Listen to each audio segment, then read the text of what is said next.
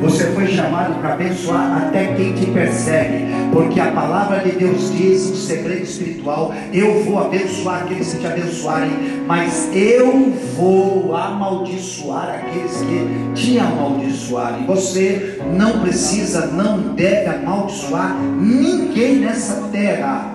Não faça isso, porque há uma unção, há um, algo de Deus reservado para o seu povo, para os seus escolhidos. Há muito poder, não na palavra nossa, mas há muito poder na palavra de Deus. E a palavra de Deus me chamou, a palavra de Deus me chamou para abençoar todos, todo mundo, abençoar todas as pessoas. Ai daquele que fala mal de quem abençoa, porque não há maldição sem causa. Ai daquele que fala mal de quem abençoa. Ai daquele que fala mal de quem é abençoador. Então decida em nome de Jesus. Decida só falar bem de todo mundo. Posso ouvir um amém? Levanta sua mão ao céu. Em nome de Jesus. Eu vou pedir para você fazer uma coisa agora. Amém? Eu vou pedir para você fazer uma coisa agora que possa ser, que seja um caminho de, de libertação para a sua vida, um caminho de restauração para o caminho de Deus no seu coração. Amém? Levanta a sua mão e começa a orar por mim, começa a falar bem de mim para Deus. Começa a declarar um monte de coisa boa para minha vida. Começa a fazer isso, que sei lá, possa ser que tem alguém aqui que andou falando mal de mim. Sei lá, eu, Deus hoje está dando uma chance para você ser restituído nisso. Deus está dando para você hoje uma chance de começar a substituir o mal falado, o maldito, pelo bem falado e pelo bendito, para que repouse a bênção do Senhor sobre a sua casa, sobre a sua vida, sobre a sua família. Aleluia, louvado seja o nome do Senhor. Eu vou aproveitar essa direção espiritual que Deus está me dando, e possa ser que você não falou mal de mim, mas possa ser que você falou mal de alguém que está aqui dentro. Então Deus hoje, antes que Ele comece a te ministrar na palavra, Ele diz a você, eu quero fazer restituição na sua vida. Começa a orar e começa a bendizer. Se você falou mal de alguém que está aqui neste lugar, você começa agora a substituir essa fala comprometedora no mundo das trevas, que você deu legalidade no mundo das trevas, quando você não foi aquilo que Deus chamou para você ser, quando você não disse aquilo que Deus te chamou para dizer, você agregou, você abriu sobre a sua cabeça um caminho de perturbação, um caminho de perseguição, e Deus nessa hora ele te chama a fazer substituição, a fazer um ato de arrependimento, porque cai sobre você o entendimento espiritual e porque você quer substituir. Então começa a falar bem agora em oração é dessa pessoa, desse alguém que talvez você possa ter falado mal dessa pessoa. Você foi chamado para abençoar, então começa a abençoar. Vamos, eu quero ouvir sua voz. Ok, possa ser que eu não estou ouvindo sua voz, porque você não andou falando mal de ninguém que está aqui nesse culto, que está aqui nesse lugar. Mas possa ser que você falou mal de alguém que não está aqui de alguém que não está neste lugar, mas você usou, emprestou os seus lábios e o seu coração para maldizer alguém e você quebrou um princípio espiritual. E Deus, antes mesmo de liberar uma palavra de vida na sua direção, Ele está dizendo: limpe o céu sobre a sua cabeça, limpe o céu sobre o seu coração, para que os rios que você acabou de dizer cantando, os rios de água que fluem do trono, possam encontrar em você um catoté, um coité, um coité, e essa água possa represar em você, essa água do céu, essa água do trono do céu. Mas mais do que isso, mais do que isso, mais importante do que o que está acontecendo aqui, agora, essa oportunidade que vem sobre nós, é o comprometimento que você terá a partir desse entendimento de nunca mais abrir a boca para falar mal de ninguém. Como é que você vai falar mal de alguém que Jesus morreu por essa pessoa? Como é que você vai falar mal de alguém que Deus entregou o seu filho na cruz do Calvário para morrer na cruz por ela? Como é que você vai fazer isso? Você não fará mais isso, porque hoje o céu de revelação vem sobre sua cabeça e você será a boca de Deus nessa terra. Você vai abençoar a todas as pessoas você vai bem dizer a todas as pessoas. Você pode ter muitos, muitos motivos para maldizer alguém, é verdade. Você pode ter muitos motivos para não falar bem de alguém, mas você só terá uma razão para falar bem dela. Jesus morreu por ela. Jesus valorizou a vida dessa pessoa. Então, no, no mínimo, irmão, há um grande valor na vida dessa pessoa. Né? Jesus morreu por ela, amém? E agora eu quero abençoar você. Pai, em nome de Jesus, como teu servo, como teu ungido, como teu pastor, separado teu para conduzir o teu rebanho, o teu povo nessa terra. Eu quero profetizar, eu quero abençoar cada vida, cada família, cada casal que está aqui nesta noite, meu Pai. Eu quero pedir que o Senhor, desde os altos céus, Abra dessas janelas espirituais que o Senhor tem aí e derrame de bênção sem medida sobre a cabeça de cada pessoa que entrou neste lugar. Deus, isso aqui não é apenas um espaço físico, isso aqui é um ambiente espiritual, aonde o teu povo foi congregado, o Senhor congregou cada um de nós dos quatro cantos dessa cidade, dos quatro cantos desse estado, meu Pai. Ó Deus, eu não sei se é até mesmo de alguma outra nação que está aqui, mas eu só sei que o Senhor nos congrega para nos abençoar. Então eu abençoo. Eu abençoo com livramento, Pai. Eu abençoo, Pai, com restauração. Eu abençoo, Pai, com cura. Eu abençoo, Pai, com livramento. O povo que é teu. Em nome de Jesus. Amém. Eu quero dizer uma coisa para você antes de a gente dar sequência aqui. Mas eu não quero dizer isso eu eu dizendo não. Eu queria dizer isso cantando, mas como eu não, não me acho muito um, um médio, um pequeno, um cantor, eu não vou me arriscar a fazer isso. Eu me acho mais ou menos pregador, mais para mais. Eu me acho mais ou menos pastor, mais para mais. Mas eu sei que não sou muito então o que eu queria dizer para você, eu queria dizer cantando. Mas como eu não sei cantar, eu pedi para os discípulos aqui ensaiarem, desculpa essas coisas que vêm de última hora. Foi agora no final da tarde que o Espírito Santo tomou na hora do meu, da minha comunhão com ele, me fez lembrar desse louvor, que tem a ver com o que você vai ouvir. Levanta a sua mão céu. Fecha seus olhos aí. Escute isso. Não é canção para Deus, não. Essa é canção para alguém. Se for você, quando você for identificando aí, vai fazendo alguma coisa. Se esse alguém é você, vai se expressando de algum jeito. Isso não é canção para Deus, isso é canção para alguém. Isso é Deus cantando para alguém que está nesse lugar. Está surgindo aí um novo vencedor. Ele é alguém do coração de Deus. O novo nome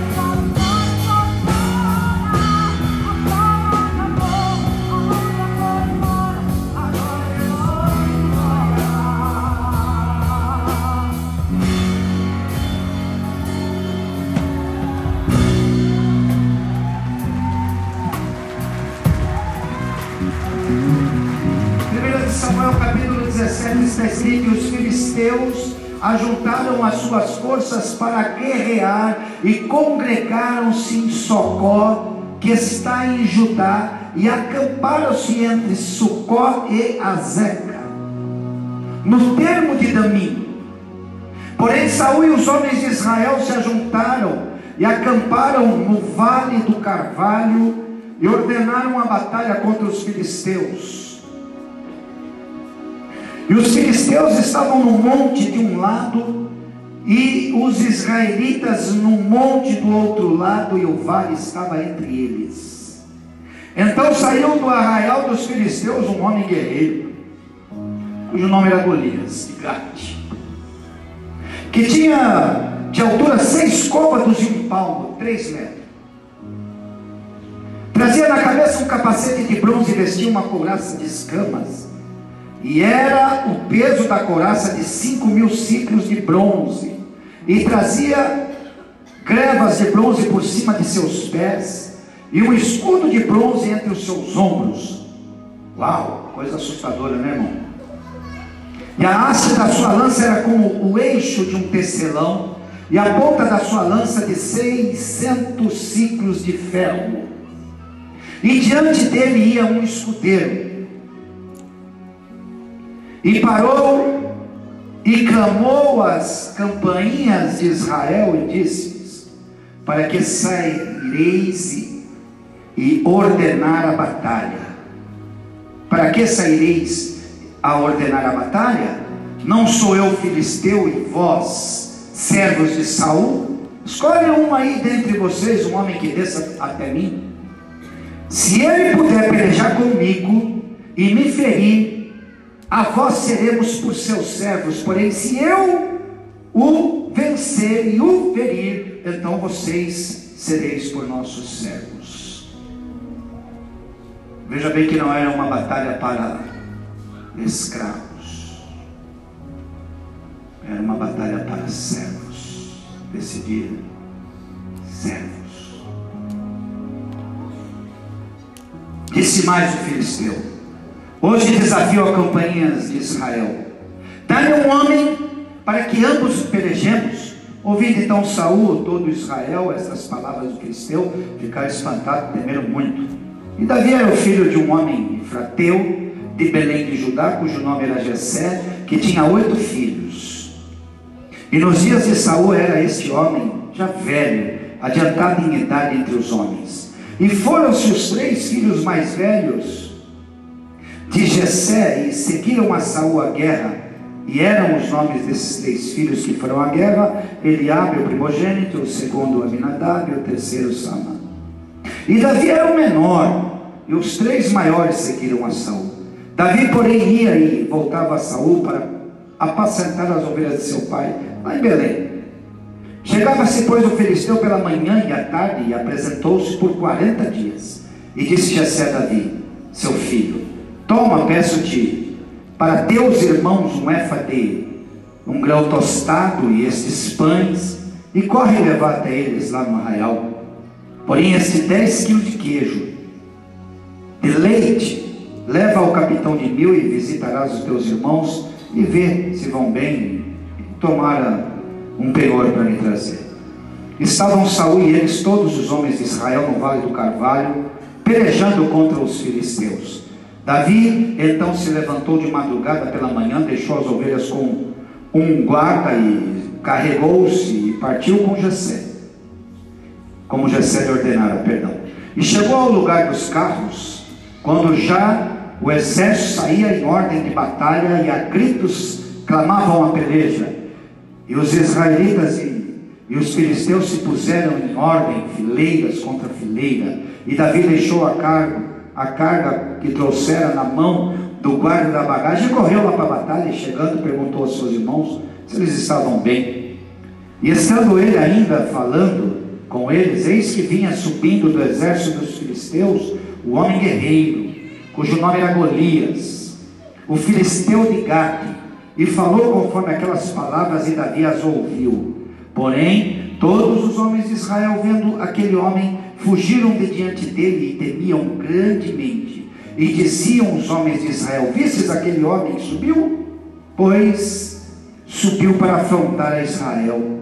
Há de ser, pois, que o homem que o ferir, o rei enriquecerá de grandes riquezas, lhe dará sua filha e ficará livre da sua casa, a casa de seu pai em Israel.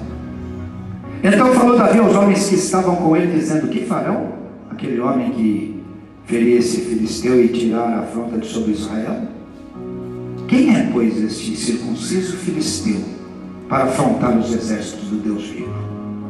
E ouvindo Eliabe, seu irmão mais velho, falar daqueles homens, acendeu-se a ira e Eliabe contra Davi e disse: Por que desceste aqui? Com quem deixaste aquelas poucas ovelhas lá no deserto? Bem conheço a tua presunção e a maldade do teu coração que desceste para ver somente essa peleja. Então disse Davi: Que fiz eu agora? Porventura não há razão para isto. E desviou-se dele para o outro e falou conforme aquela palavra, e o povo lhe tornou a responder conforme as primeiras palavras. E ouvidas as palavras que Davi fazia, havia falado, as anunciar a Saul que mandou tomá-lo. E Davi disse a Saul: Não desfaleça o coração de ninguém por causa dele. Teu servo irá, pelejará contra esse filisteu. Porém, Saul disse a Davi: Contra este filisteu você não pode, não. Não dá para você pelejar contra ele, não. Pois você ainda é moço e ele é um homem de guerra desde a sua mocidade. Então disse Davi a Saul: Teu servo apacentava as ovelhas de seu pai, quando vinha um leão e um urso tomavam uma ovelha do rebanho, eu saía, ia atrás e feria, e livrava da sua boca. E quando ele se levantava contra mim, eu lançava a mão da barba e o feria e o matava. Assim feria o teu servo, o leão, como o urso. Assim será também esse filisteu, como qualquer um deles porquanto ele afrontou o exército do Deus vivo. Disse mais Davi: O Senhor me livrou da garra dos leões da garra urso. Ele também me livrará da mão desse filisteu. Então disse Saul a Davi: Vai, e o Senhor seja contigo. E Saul vestiu Davi as suas, das suas vestes e pôs de sobre ele um capacete de bronze e vestiu ele da sua coraça. Davi tentou fazer, tentou se vestir, né? tomou espadas, as vestes e começou a andar. Porém, não dava. Então disse Davi a Saul, não posso andar com esse negócio aqui não. Não dá não, esse negócio não foi feito para mim. Tirou sobre si e foi para frente. Tomou o seu cajado na mão e escolheu cinco pedras. Diga cinco pedras. Mais uma vez, cinco pedras. Ok? Pôs a mão forte dele de pastor que trazia saber no surrão e lançou a mão da funda e foi aproximando-se do filisteu. O filisteu também vinha se aproximando de Davi e o que lhe levava o escudo ia diante dele. E olhando para o filisteu, e olhando o filisteu e vendo Davi, desprezou ele. Porquanto ele era moço, ruivo e gentil. Disse, pois, os filisteus a Davi: Sou eu algum cão para vir a mim com, esses, com paus? E o filisteu, pelos seus deuses, amaldiçoou a Davi. Disse mais o filisteu a Davi: Vem a mim e darei a tua carne às aves do céu e a bestas dos campos. Davi, porém, disse ao filisteu: Você vem a mim com espada, vem a mim com lança e com escudo. Porém, eu venho a ti em nome do Senhor dos Exércitos, o Deus dos Exércitos de Israel, a quem tens afrontado. Hoje mesmo o Senhor entregará a minha mão e eu vou ferir, vou tirar sua cabeça e os corpos do arraial dos filisteus. Darei hoje mesmo as aves do céu e as feras da terra, e toda a terra saberá que há Deus. Há Deus. saberá que há Deus sobre o seu povo Israel. Saberá toda essa congregação que o Senhor salva. Ele salva não com espada, ele salva nem com lança. Dele, do Senhor, é a guerra dos seus filhos. Porque ele, dele, do Senhor, é a guerra. Eu vou entregar ele na sua mão. Sucedeu que levantando-se o filisteu e indo encontrar-se com Davi, apressou-se Davi, correu ao combate, encontrou com o filisteu, e Davi pôs a mão no alforje, tomou dali as cinco pedras. Amém, irmão?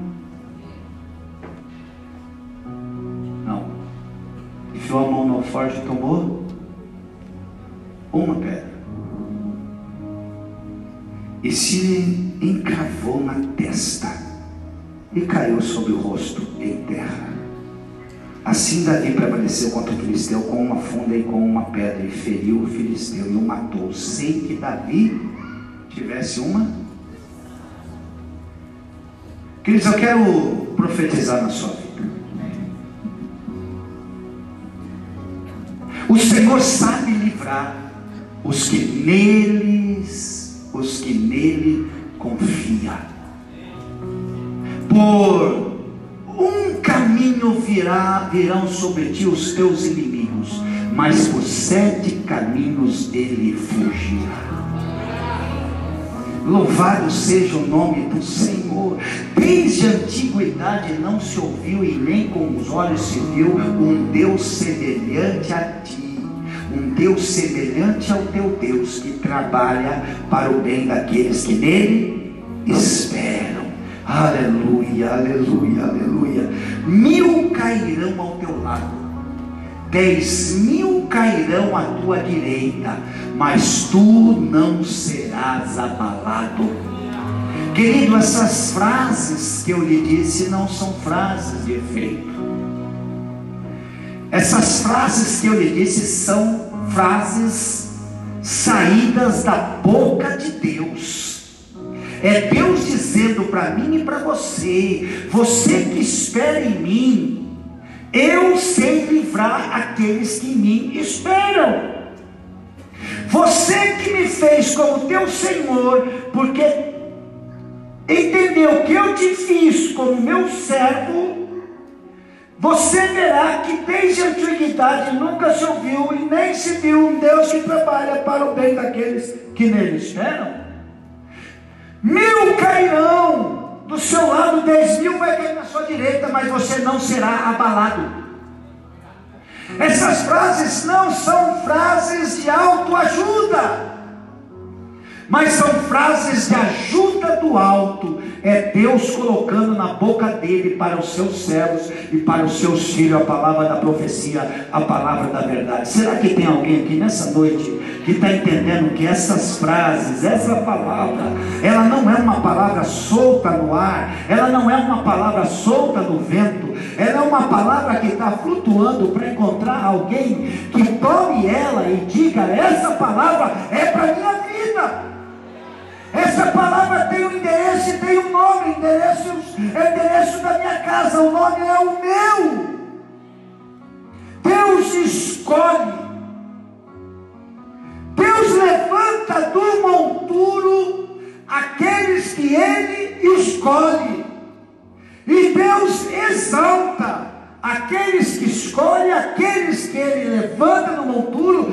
Deus os exalta para que fique sabido que só Ele é Deus e não há outro Deus além dele. Nem tudo que anda acontecendo é o que Deus planejou para as nossas vidas. É verdade, nem tudo seria um absurdo se eu ou você ou qualquer um de nós aqui tivéssemos a compreensão de que tanta coisa ruim, difícil, complicada, embaraçada, vexatória que anda acontecendo significaria a vontade de Deus. Não! tem muita coisa acontecendo, muita coisa que aconteceu em nossas vidas que não é o que Deus planejou. Nem tudo que anda acontecendo é a plena vontade de Deus. Não é. Contudo, você precisa entender, eu preciso entender que tem muita coisa acontecendo que vem como resultado da nossa própria vontade. Tem muita coisa que anda acontecendo que vem como resultado de nós acolhermos e aceitarmos as sugestões do diabo. Porém, isso não significa que Deus perdeu o controle do que está acontecendo.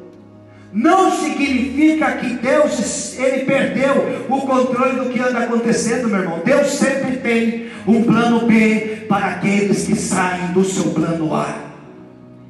Deus jamais perde o controle. Ele encontrará um jeito, ele encontrará uma forma, ele encontrará uma maneira de mover eu e você dentro desse plano B para nos levar ao plano A, aonde a boa, perfeita e agradável vontade de Deus está reservada para as nossas vidas. Você crê nisso?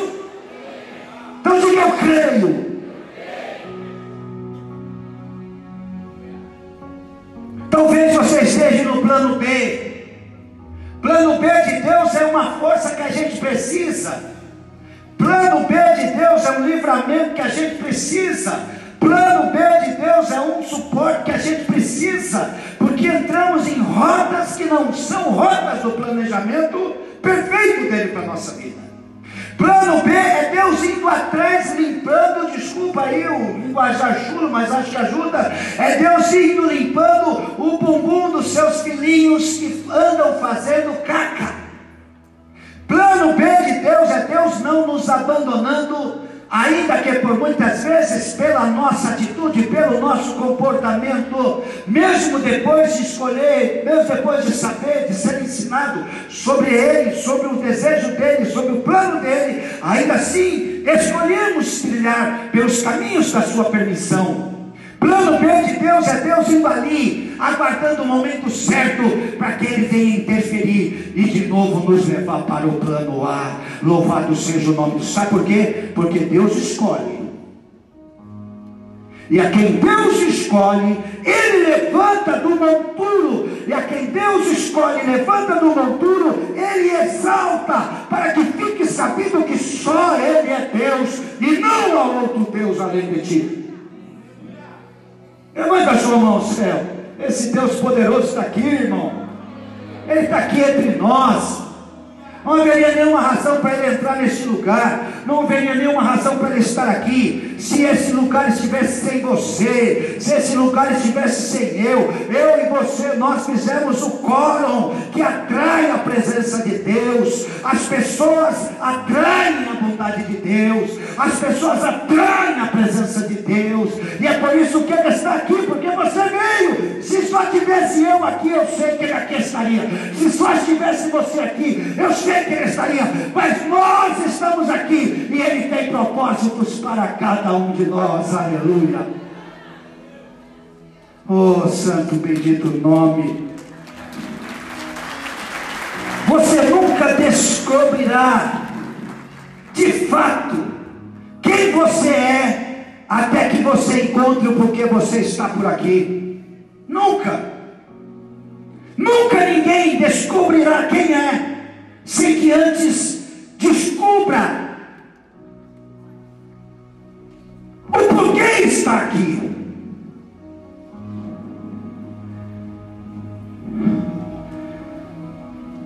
Quando Deus chama Moisés, quando Deus escolhe Moisés, está descrito na palavra de Deus lá em Êxodo capítulo 13. Deus começa a se manifestar para Moisés e Moisés diz assim: mas, Senhor, ok, o Senhor está me escolhendo, ok, o Senhor está me escolhendo para eu ir lá, naquele gigante Faraó, e dizer para ele que o Senhor está dizendo para ele deixar a gente embora. Tá bom. Mas o povo, quando eles me perguntarem quem é o Senhor, o que, que eu digo para eles?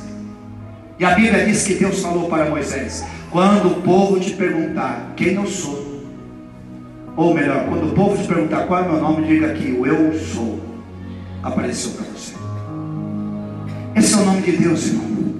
Ele é o eu sou, porque nele não há tempos. Ele é além tempo. Nele não há passado, nele não há presente, nele não há futuro. Só Ele é. Só Deus é.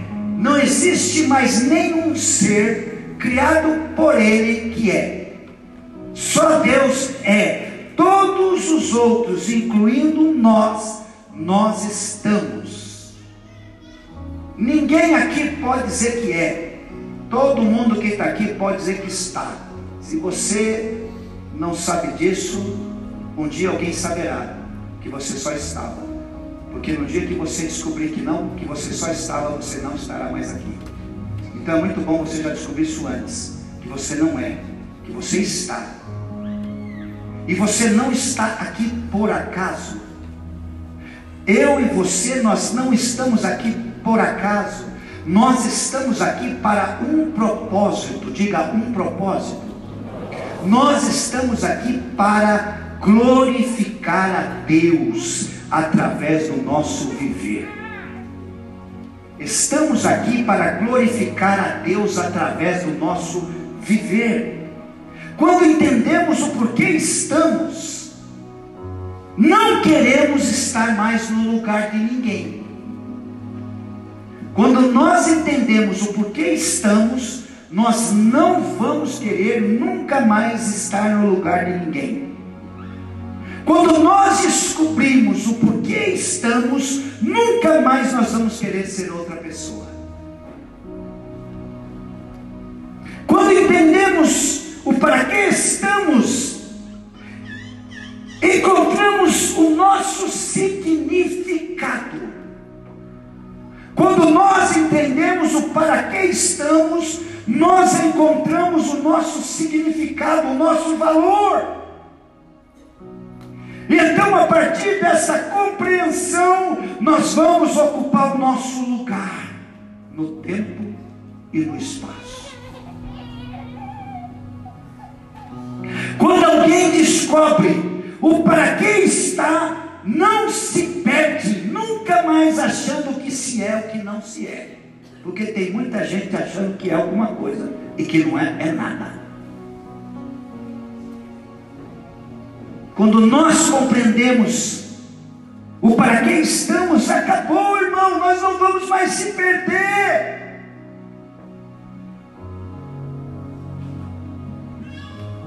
Quando nós descobrimos para que estamos, nós não nos sentiremos, não nos acharemos mais que ninguém, não nos sentiremos e nem nos acharemos menos do que ninguém. Quando nós descobrimos o para quem estamos, nós não nos sentiremos mais do que alguém, porque se alguém que se sente mais do que alguém, ignora o propósito. Todas as pessoas que se sentem mais do que alguém estão ignorando o propósito. E todas as pessoas que se sentem menos do que alguém estão desprezando o propósito. Propósito de glorificar a Deus é o fiel da balança da vida, irmão. É o fiel da balança da vida. Onde todos, absolutamente todos, ficam no mesmo nível. Não é mais e nem menos. Apenas pessoas criadas para cumprir um propósito. Propósito nem maior e nem menor.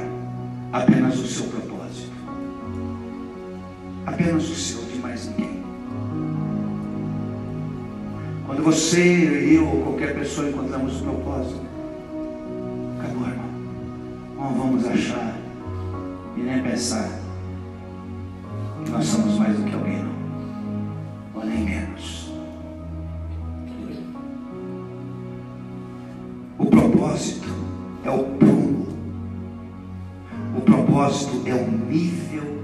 perfeito da construção da vida. Ninguém conseguirá terminar essa construção, que ninguém sabe quantos dias ela durará para terminar. Mas nunca ninguém vai conseguir terminar essa construção da vida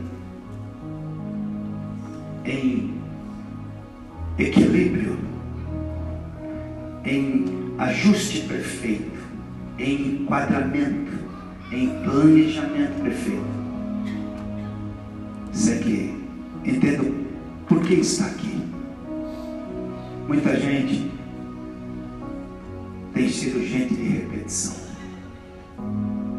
Muita gente tem sido apenas um complemento de uma árvore genealógica. Apenas isso.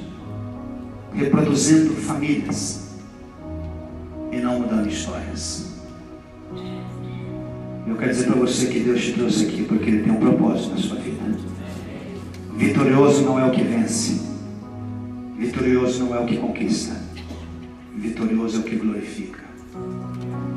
Vou repetir para você: vitorioso não é o que vence, vitorioso não é o que conquista, vitorioso é o que glorifica. Toda vitória é efêmera, irmãos. Toda. Toda vitória é passageira. A glória é eterna. Não há uma vitória que dure mais do que um curto tempo. Toda vitória é efêmera. Toda. E ela é passageira. A vitória vai de uma noite de formatura em um final de semana para a segunda-feira seguinte. E alguma nova etapa para percorrer. A vitória, ela vai da assinatura de um contrato de algum novo bem adquirido, em um dia qualquer, até a entrega das chaves. A vitória, ela vai da transferência da UTI para o quarto e da transferência do quarto para casa. A vitória vai até o momento em que você faz a sua é, entrevista de emprego, o novo. A vitória vai até você fazer a entrevista e chegar a notícia que você foi aprovado. A vitória vai até o primeiro dia em que você entra no novo emprego, porque depois acabou. É efêmera. A glória é eterna. Se em todas as minhas e se em todas as suas vitórias, Deus for glorificado, Deus for exaltado através delas, nós ficamos com a plena convicção de que há um propósito. E o propósito é maior do que eu. O propósito é maior do que você, irmão. O propósito é maior do que qualquer pessoa que está aqui nessa noite. Isaías capítulo 42, versículo 8, a palavra de Deus diz: Eu sou o Senhor Adonai, e não divido a minha glória com ninguém. Não divido a minha glória com ninguém, absolutamente ninguém. Ei, nós devemos nos alegrar nas nossas vitórias. Nós devemos celebrar as nossas vitórias. Devemos nos regozijar com as nossas vitórias. Mas temos que tomar muito cuidado quando nelas estivermos. Precisamos tomar muito cuidado quando estivermos celebrando vitórias, quando estivermos nos alegrando em vitórias, quando estivermos festejando conquistas. Nós precisamos tomar muito cuidado, sabe por quê? Porque a vitória vai querer nos oferecer a glória.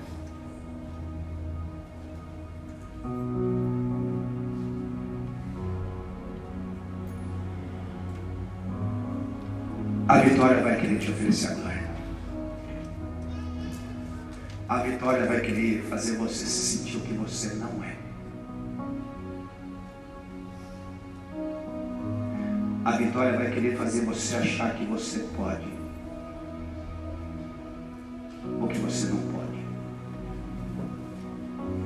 A vitória vai querer fazer você acreditar que você sabe. Ou que você ainda não sabe. Toda vitória deve ser celebrada. Toda vitória deve ser muito, muito compartilhada. Mas cuidado.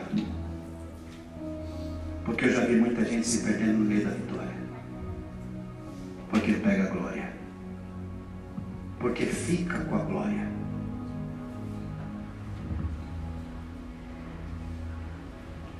Toda vitória só é suave, irmão. Toda vitória só é leve. Toda vitória só é de fato. Toda vitória de fato só faz o vencedor. Um vencedor quando ele glorifica. Quando ele glorifica a Deus. Quando ele não vê causalidade. Quando ele não vê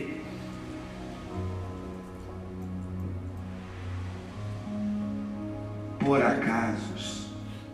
Quando ele não vê outra coisa que não seja. Deus me escolheu, me tirou do monturo me levantou, me exaltou, para que ele pudesse ser glorificado através de tudo isso. Para que ele pudesse ser glorificado através de tudo isso. Levanta sua mão céu. Oh Espírito do Deus vivo.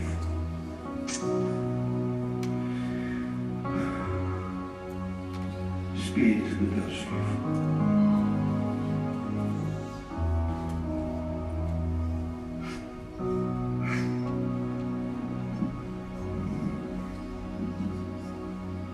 Todo aquele que pega a glória acha que é o que não é. Todo aquele que pega a glória acha que pode mais do que pode. Todo aquele que pega a glória acha que sabe mais do que sabe. A glória, quando fica com o homem, o transforma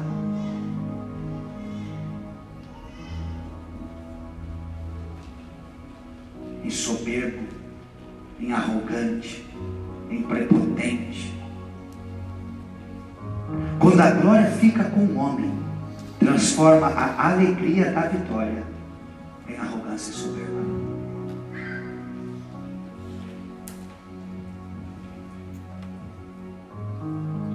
Deus não te chamou para vencer. Deus te chamou para glorificar.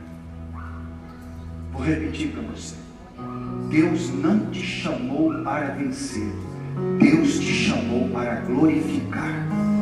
Deus não te chamou para vencer. Deus te chamou para glorificar. Mas a maioria de nós vai a Deus não para. Vai a Deus para Vai a Deus para Vai a Deus para Vai a Deus para Aí vence, irmão. Vence.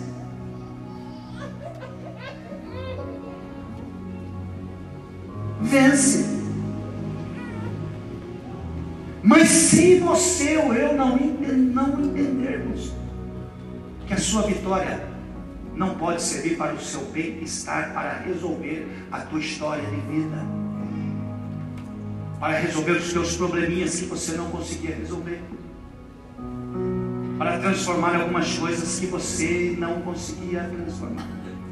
Eu e você, nós precisamos entender que Deus nos faz vencer, porque Ele tem um propósito ser glorificado através da vitória que Ele nos dá. Levanta sua mão, servo. Deus está aqui hoje. E, e, a única coisa que eu pedi para esses discípulos foi para eles separar esse louvor. Mas eu não sei se você prestou atenção enquanto você adorava. Talvez não, que você não estava na mesma condição que eu e o, e o Eudes. Né?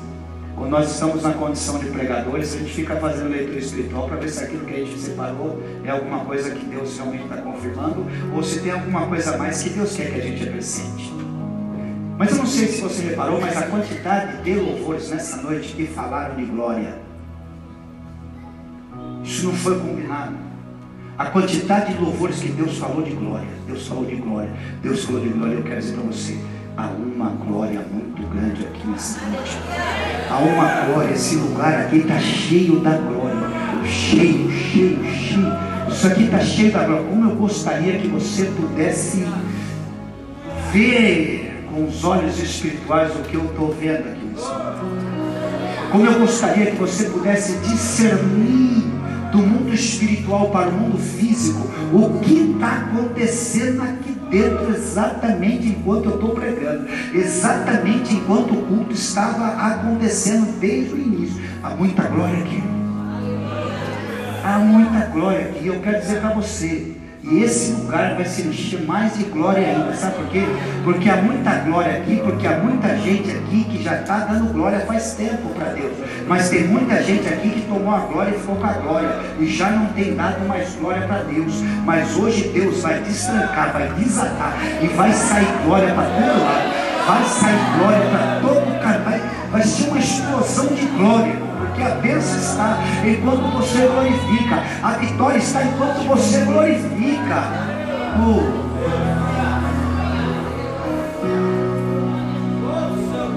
Tem muita gente aqui que está com vitória para o lado de fora e com glória presa para o lado de dentro. Tem muita gente aqui que está vencendo, vencendo, mas com a glória retida.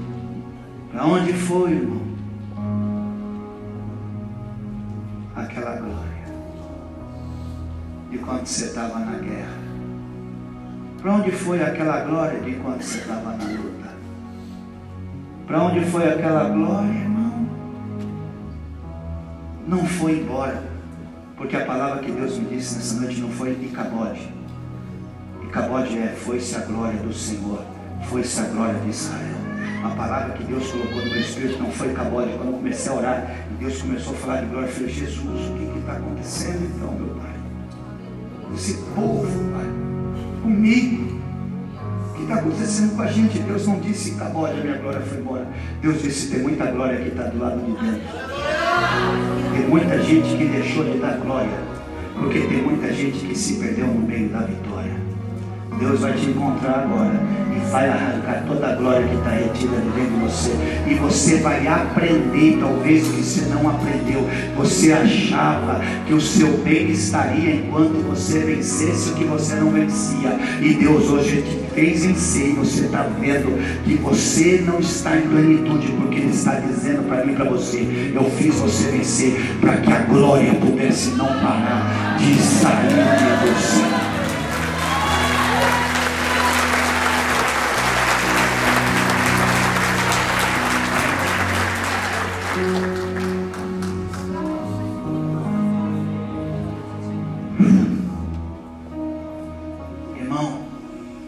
Enquanto você glorifica, Ele vence com você. Enquanto você glorifica, Ele vence por você. E enquanto você glorifica, Ele vence através de você. Olha como é maravilhoso glorificar, irmão. Eu glorifico, Deus vence por mim. Eu glorifico, Deus vence. Eu glorifico, Deus vence comigo. Eu glorifico, Deus vence através de mim. Eu glorifico, Deus vence por mim. Glorifica isso que eu vou passando pela prova, dando glória a Deus, dando glória a Deus, dando glória a Deus. Por isso que eu não falo para você de prova quando eu estou na prova. Eu falo para você de vitória quando eu saio da prova. Porque na vitória Deus é glorificado e Deus é exaltado. Eu não falo para você de prova, porque se eu falar para você de prova, estou falando para a pessoa errada. Você pode estar tá pensando que eu estou choramingando, que eu estou reclamando, que eu estou murmurando. Eu não, eu estou falando de prova é para o meu Deus. Porque daqui a pouco eu vou estar falando para você de glória. Daqui a pouco eu vou estar falando para você de vitória. Então, meu irmão, começa a glorificar, continua glorificando, caminha glorificando e vai sempre glorificando. Sabe por quê?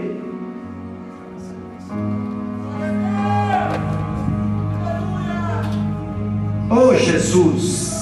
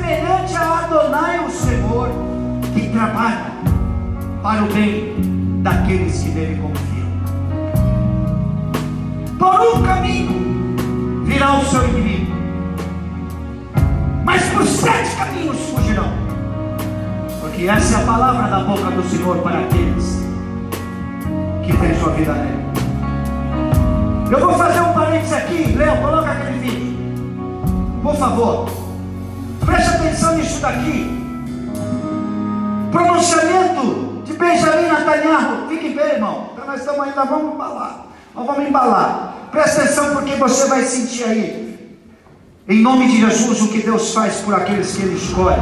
Quem pode contra Israel? Essa semana passada aí, retrasada. ministro de Israel, o senhor Benjamin Netanyahu disse: apenas 70 anos atrás, os judeus foram levados ao matadouro como ovelhas. 60 anos atrás, não tínhamos país, nenhum exército.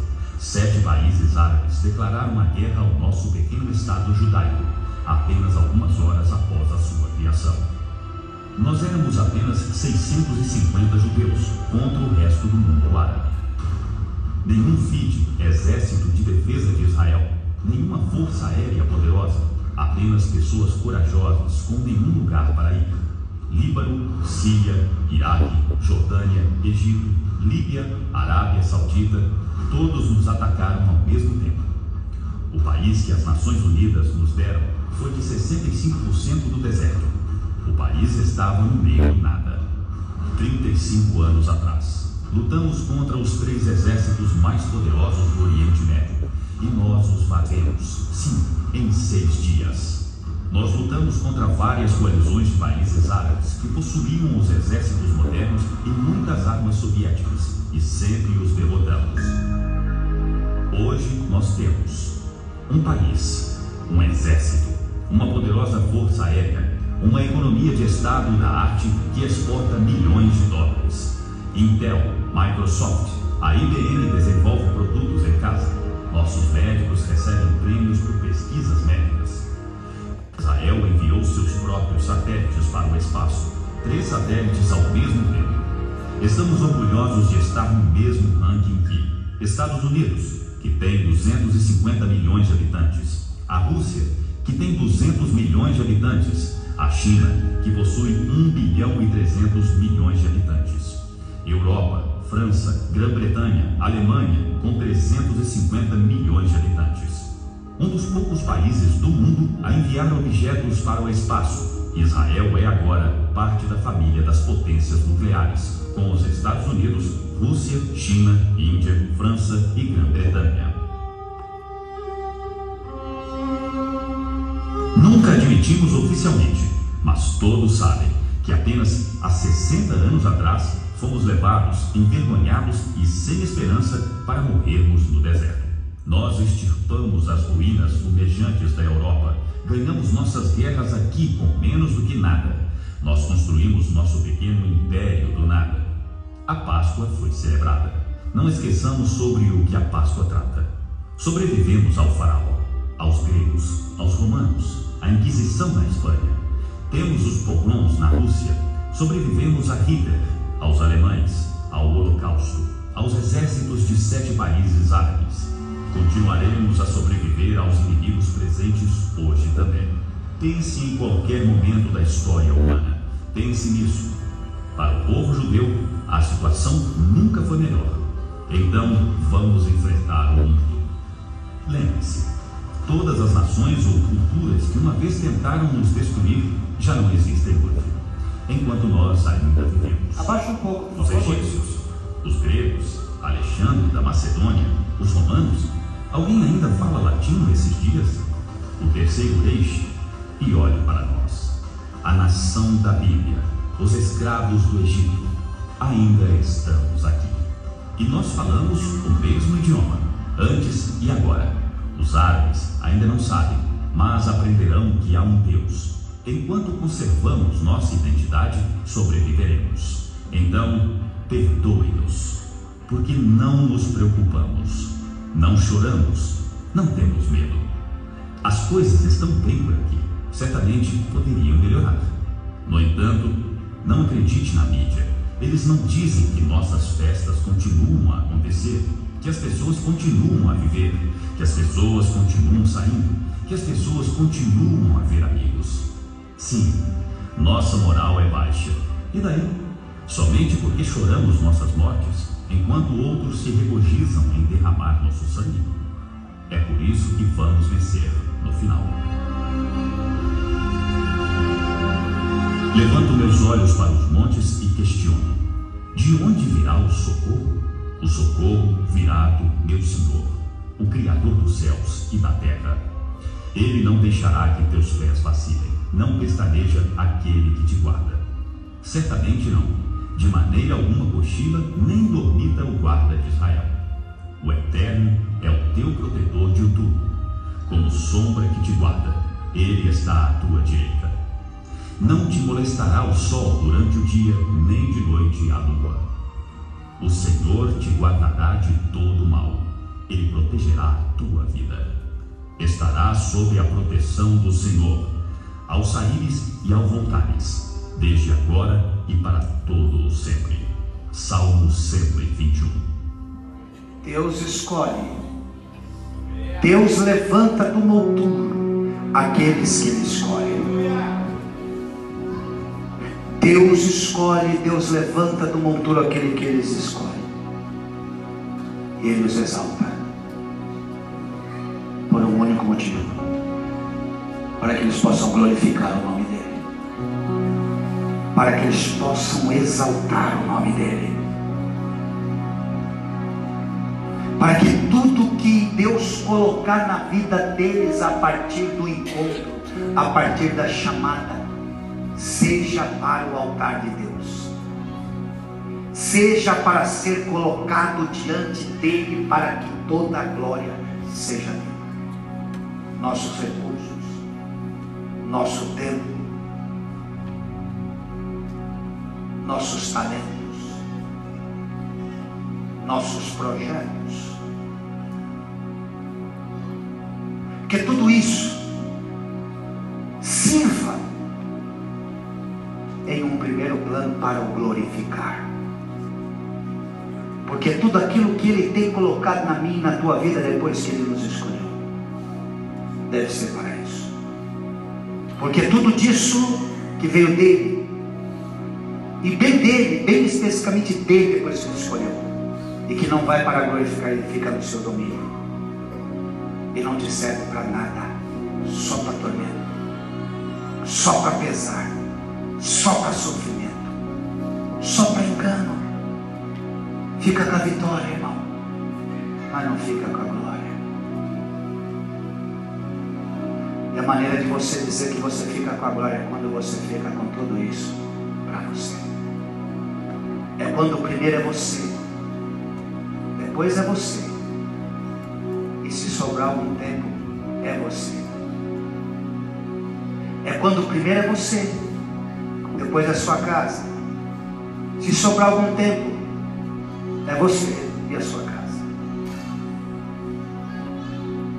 Que glória nisso, irmão?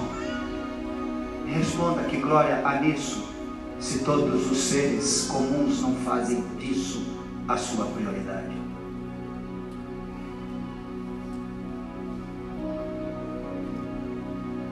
Será que isso não pode lhe caber como algo muito pouco? Isso não pode lhe desatar nessa noite com o entendimento do porquê, mesmo depois dele, essa inquietação de que falta algo.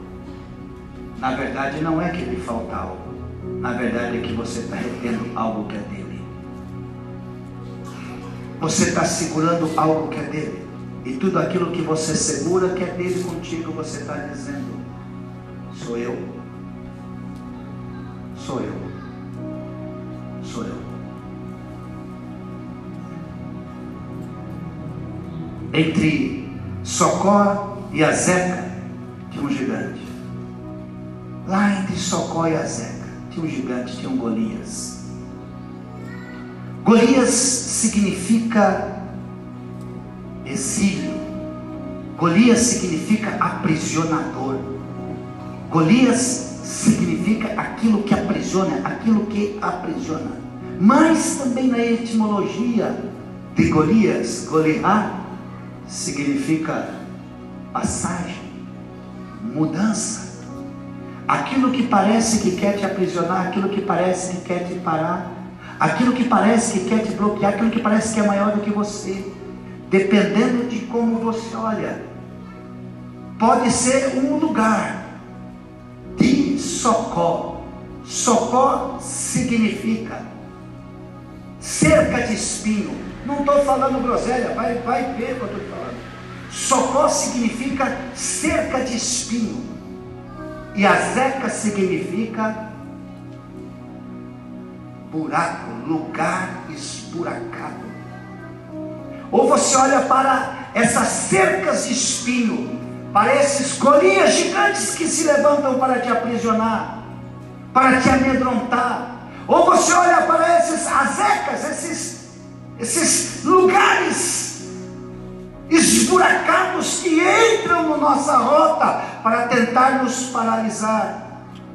Essa cerca de espinha, esse campo esburacado que está entre um lugar e um outro lugar da nossa história. Por isso que está entre Socó e Azeca. É um lugar que está entre uma, um momento da nossa história e um outro momento história. Está entre um momento da nossa vida e um outro momento da nossa vida. Entre Socó e Azeca está o limite da nossa alma. Está o limite entre a alma e o espírito É uma fronteira onde os sentimentos confrontam a nossa fé, onde os sentimentos dizem: não vai aguentar, não vai suportar. E a fé diz: vamos lá, vamos junto. Às vezes ele fala: deixa que eu vou.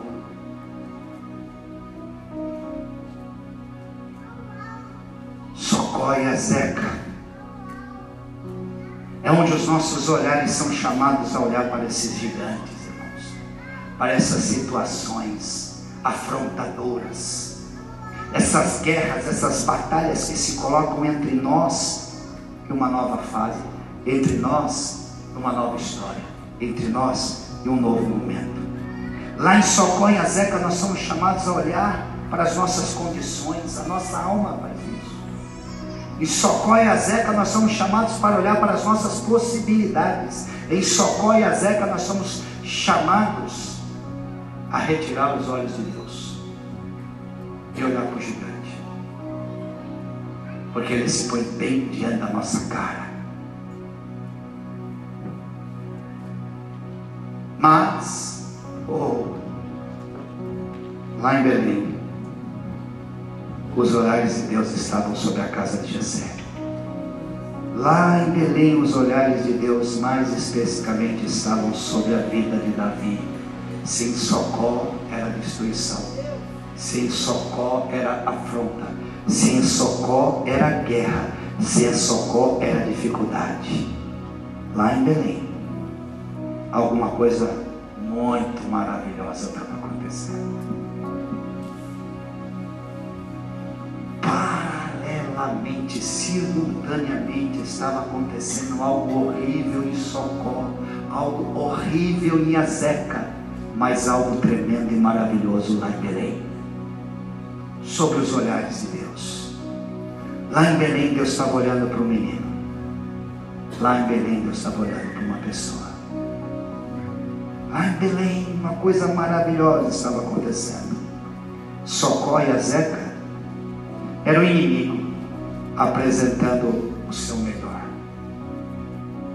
Lá em Socó era o inimigo pegando a maior dificuldade, o maior problema, a maior guerra, separando ela e dizendo: vai lá que agora é você. Mas lá em Belém era Deus escolhendo Davi. Se em Socó tem um amedrontador, se em Socó tem um aprisionador, lá em Belém tem um Davi. Sabe o que significa Davi, meu irmão? Amado do Senhor. Querido de Deus, amado do Senhor e querido de Deus.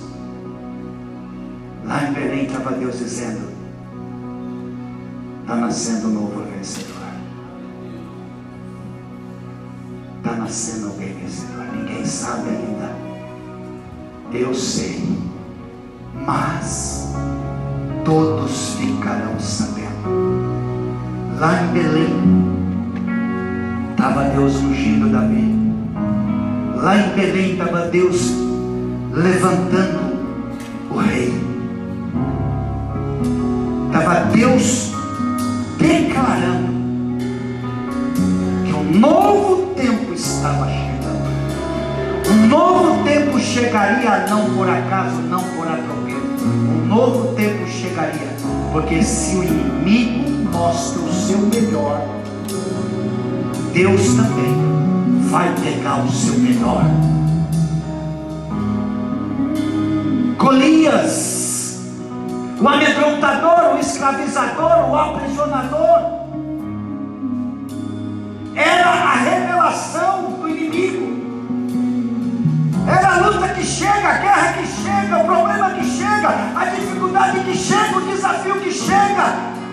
Golias é isso, é quando vem, quando chega, quando aparece. É o melhor que o inimigo pode fazer, porque a Bíblia diz que ele veio para matar, roubar e destruir. João 10, 10.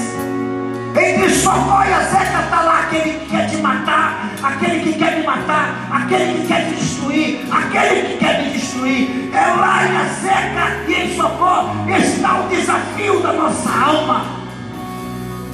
Mas, depois de Socorro, oh, louvado seja o nome do Senhor, está um tempo espetacular, extraordinário, que vai nascer, que vai chegar. Se o problema, luta, guerra, o desafio foi revelado, apareceu diante de você. Eu quero dizer para você que você é a surpresa de Deus. Assim como Davi foi a surpresa de Deus. Você é a surpresa de Deus.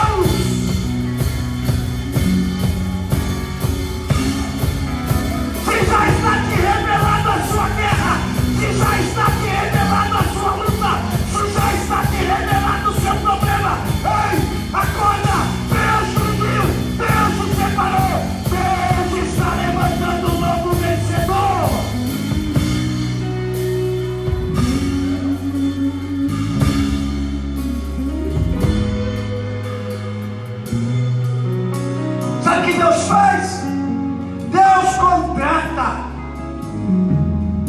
um motoboy. Não, um cavalo boy. Não, um, ca... um camelo boy.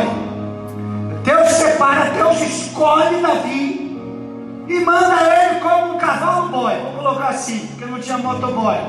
Falou, vai fazer uma entreguinha para mim. Vai levar uns queijinhos. Tem uma encomenda.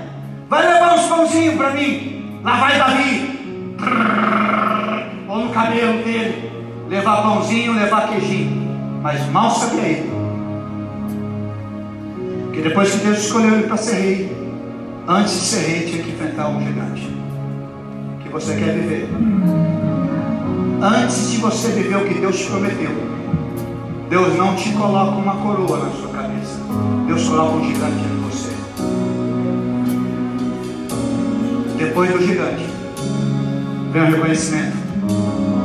Depois do gigante, aleluia. Vem a melhor parte da sua vida.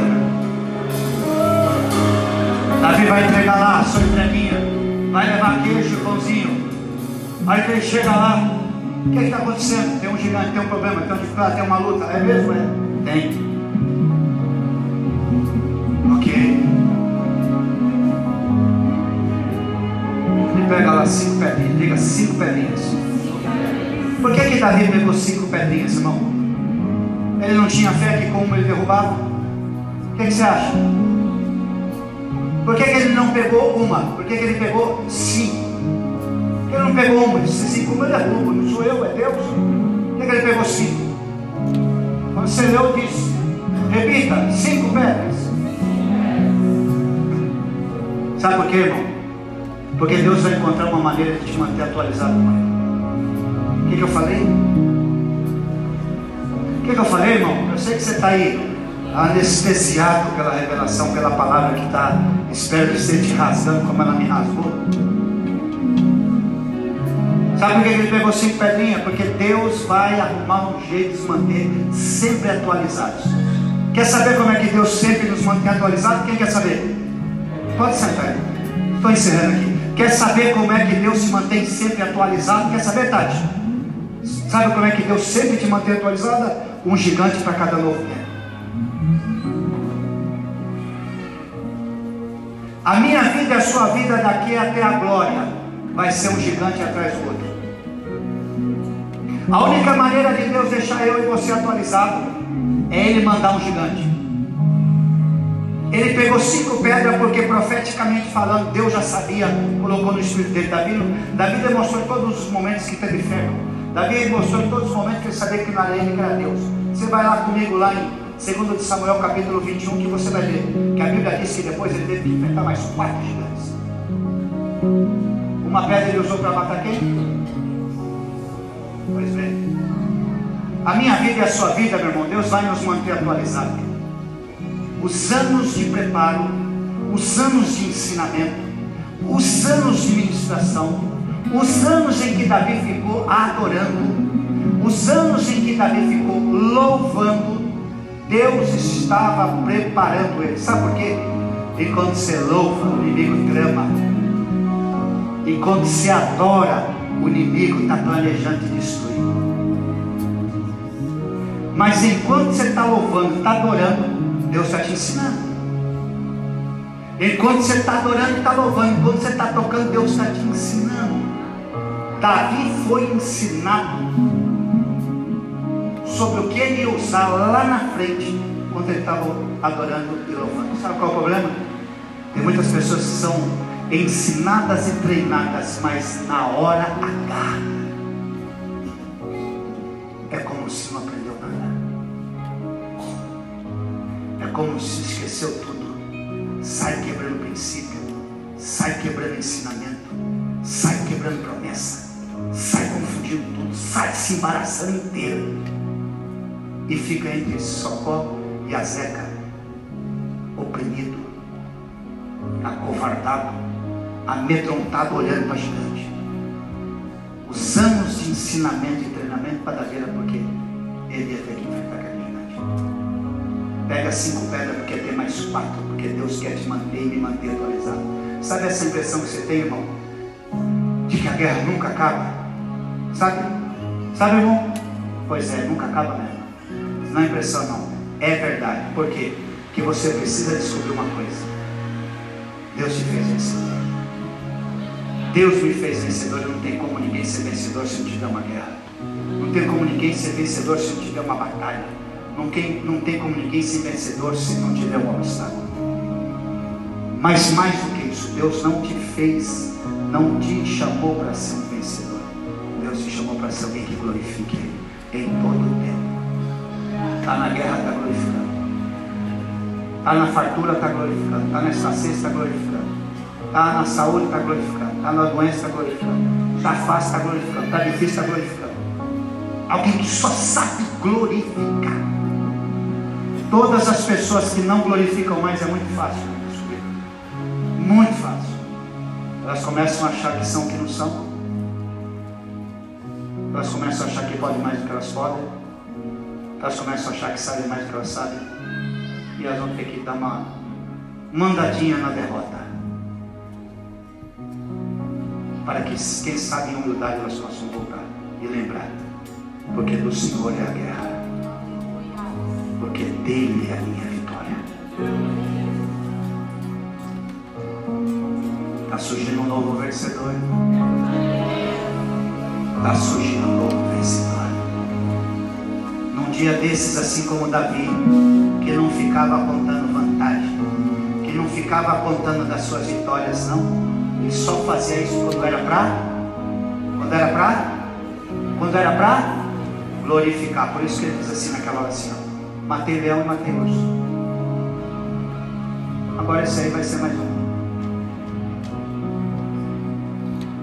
Vai chegar uma hora, que a guerra que você está no silêncio, que a guerra que você está enfrentando sem arregar, sem desistir ali, ó, fiel, glorificando, glorificando, vai chegar uma hora que Deus vai falar para você, agora conta. Conta, pode contar. Pode contar, porque agora você vai me glorificar, porque eu sei que você continua me glorificando por tempo. Coloque-se em pé, eu quero Chamar aqui os discípulos para a gente entregar a ceia hoje. Essa é a ceia dos vencedores. É a ceia dos vencedores. É a ceia daqueles que glorificam a Deus. Eu quero crer que você glorifica. Eu quero crer que não há nada de Deus em você que está retido em você. Eu quero crer que você está bem alinhado com tudo Deus fez para você e você tem glorificado a Ele. Eu quero crer que você não anda desperdiçando do seu tempo como andam aqueles que não sabem ainda para que foram chamados. Eu quero crer que você não anda perdendo o seu tempo em distrações e não usando as distrações para glorificar o nome de Deus. Eu quero crer que você está entendendo que o tempo que Deus lhe deu de vida agora é para glorificar a Ele, aonde você aonde você estiver. Se você estiver fazendo isso, sabe o que você vai fazer? Você vai trazer vida aqui para dentro. Porque quem está glorificando a Deus tem gente lá fora olhando. Tem gente lá fora vendo se de fato sua vida tem Deus em primeiro lugar. Se de fato na tua vida Deus é primeiro, como ele vai saber? Se abre mão, você renuncia, você não negocia, você não abre mão do seu tempo nem prioridade com Deus. Como é que ele sabe? Você é fiel, você é comprometido com a causa do reino. Como é que ele sabe? Você está perseverando. Como é que ele sabe? Ele está sabendo onde é que está ele hoje e eu sei onde ele está. Porque depois teve uma, teve uma chamada do reino. Então ele está lá. Ele sabe, irmão. E é exatamente esse momento em que eles serão atraídos. Pode acreditar no que eu estou falando. Pode acreditar no que eu. Irmão, irmã, Deus te deu vitória. Deus te deu vitória. Deus te deu vitória. Deus te deu vitória. Glorifica Ele nessa. Não esquece disso. Não esquece disso. Não negocia isso. Não negocia isso. Não tome o que é dele para você. Ele não divide a glória dele com ninguém. Não. Seja tudo para ele, por meio dele. Também é a ceia dos vencedores. Esse aqui é o momento de quem está dizendo assim: Jesus, eu estou contigo. Sabe por quê? Não tem aquela frase assim? Um por todos, um por todos, um por todos. Na guerra ali não, não foi um por todos e todos por um, foi só um por todos. Porque todos não queriam ir por ninguém. Davi disse: Sou eu por todos. Ainda que não tenha ninguém fiel nessa terra, seja você fiel, irmão. Ainda que lhe pareça que está tudo bagunçado e tudo perdido, não tem mais jeito. Seja você o ajustado, porque através de você, Deus vai fazer da gente em tudo. Através de você, você vai derrubar os Golias. Através de você, todo mundo vai passar pelas cercas de espinho. Através de você, todo mundo vai passar pelos campos esburacados e a glória de Deus vai ser liberada através dessa vitória. Louvado seja o nome do Senhor. Podem distribuir, queridos, por favor. Mais do que isso, essa ceia não é apenas a ceia dos vencedores. Essa ceia é a ceia dos que glorificam, daqueles que glorificam a Deus. Obrigado, Ed. Daqueles que glorificam ao Senhor daqueles que podem nessa hora passar revista. Diga, passar revista. Diga mais uma vez, passar revista. Ok? A Bíblia diz: examine-se, pois, o homem a si mesmo. Essa ceia é daqueles que glorificam, que passam revista em si, passam revista na sua vida, passam revista na sua história, não passam revista na vida dos outros, não passam revista na história dos outros, passam revista na sua história. Sabe por quê? Porque sabem porque estão. Sabe por que estão. Sabe que estão para glorificar a Deus. É passar revista para dizer, Jesus, pois é, tem alguma coisa em mim ainda que está retido. A glória é minha. Mas Jesus, nessa ceia, eu tomo essa glória e eu levo ela para o seu altar.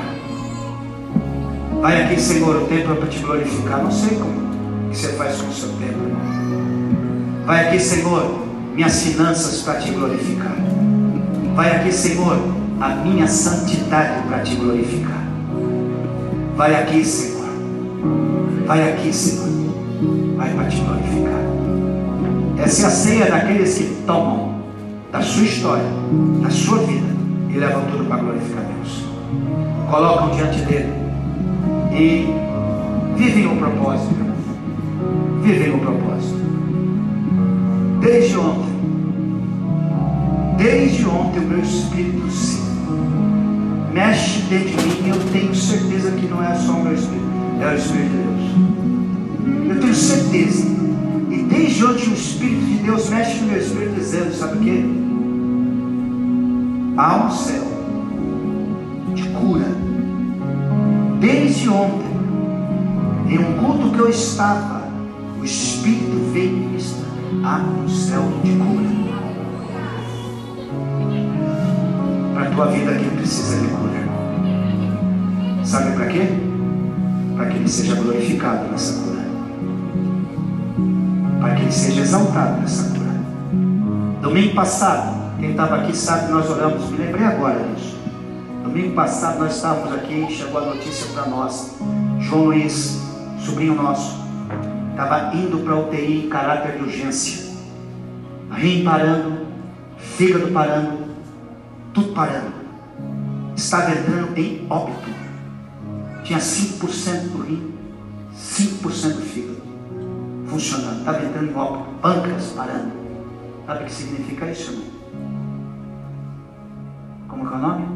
Falência múltipla de órgãos. Nós levantamos um clamor aqui. Nós intercedemos, a igreja intercedeu.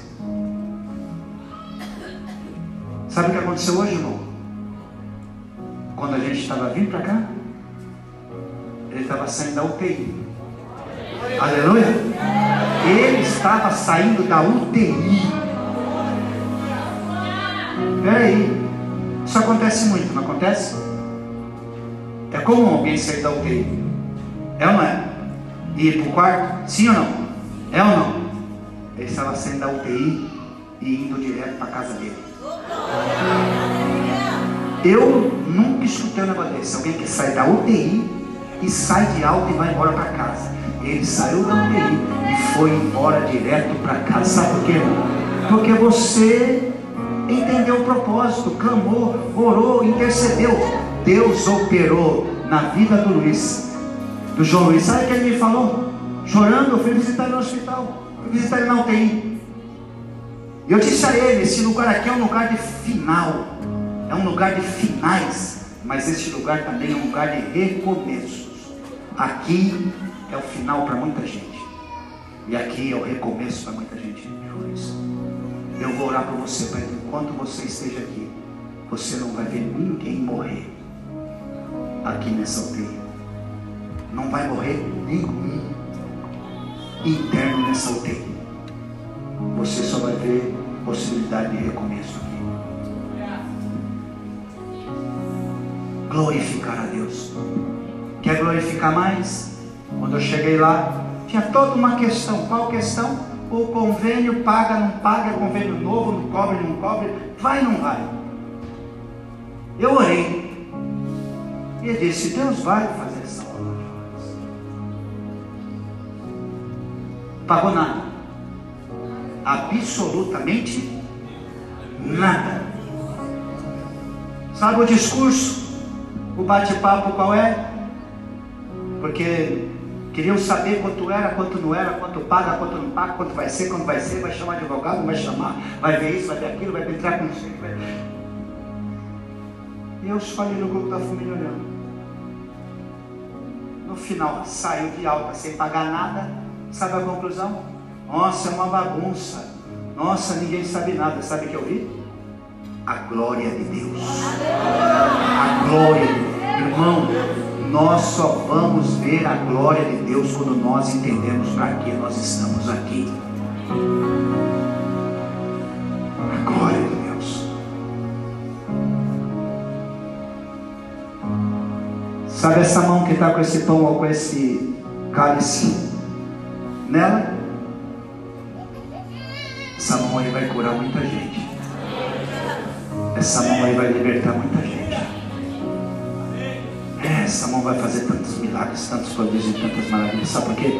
Porque está nascendo um vencedor. Sabe por quê? Se o problema, se a guerra, se a dificuldade é a resposta do inimigo para você, você é a resposta de Deus para a guerra, para o problema e para a dificuldade. Fique em paz, irmão. Deus vai encher sua boca de testemunho. Vai encher, encher sua boca de testemunho. Aguenta aí que esse, esse Golias vai cair. Aguenta aí que ele vai cair por terra. Ele não vai resistir. Ele só está resistindo que você não chegou ainda. Ele só está resistindo que você não entendeu ainda. Mas você vai sair daqui hoje entendendo. E ele vai cair por terra. Ceia. Ceia com o teu Senhor, irmão. Ele está aí ó, com você. Ele veio para ser com o vencedor. Ele veio para ser com aquele que glorifica a Ele. Ele está aqui para isso. Então, sabe o que eu vou fazer? Este é o meu corpo que é dado por vós. Fazer isso todas as vezes que vocês comerem desse pão. Porque todas as vezes que vocês comerem desse pão, vocês vão anunciar a minha vitória. Todas as vezes que vocês comerem desse pão, vocês estão dizendo que vocês têm algo comigo, que eu tenho algo com você.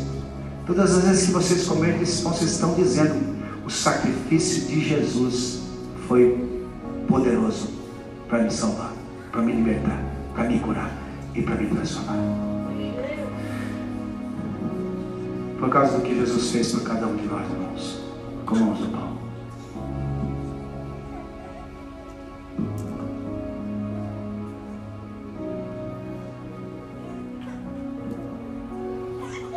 Por semelhante modo, depois de Jesus ele tomou também um cálice, dizendo: Esse cálice é o cálice da nova aliança, que será feita por muitos. Fazer isso em memória de mim, porque todas as vezes que vocês comerem esse pão, e todas as vezes que vocês beberem desse cálice, vocês estão anunciando: Vem me buscar, meu Senhor. Todas as vezes que vocês comerem desse pão e beber desse cálice, vocês estão anunciando: Eu vivo para te esperar. Eu vivo aguardando o dia que o Senhor virá. Esse é o maior acontecimento que eu espero, Senhor. O maior acontecimento não é outra coisa que não seja o dia que o Senhor vai voltar para me buscar. Então vem, Jesus, porque eu estou te esperando em memória do sangue de Jesus que foi derramado naquela cruz há mais ou menos 2020 anos atrás. Tomamos a nossa vitória, irmão. Foi por mim, foi por você. Tudo para Ele. Tudo, tudo, tudo para Ele. Tudo para glorificar o nome dEle. Em memória disso, sejamos.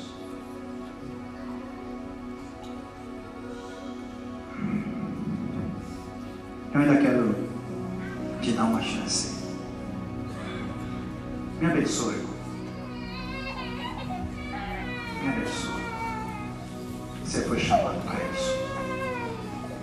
Todas as vezes que você se lembrar de mim, lembre-se de mim só para me abençoar. Só para isso. Esse é o seu chamado. Se tiver alguém que não esteja nessa direção, cuidado.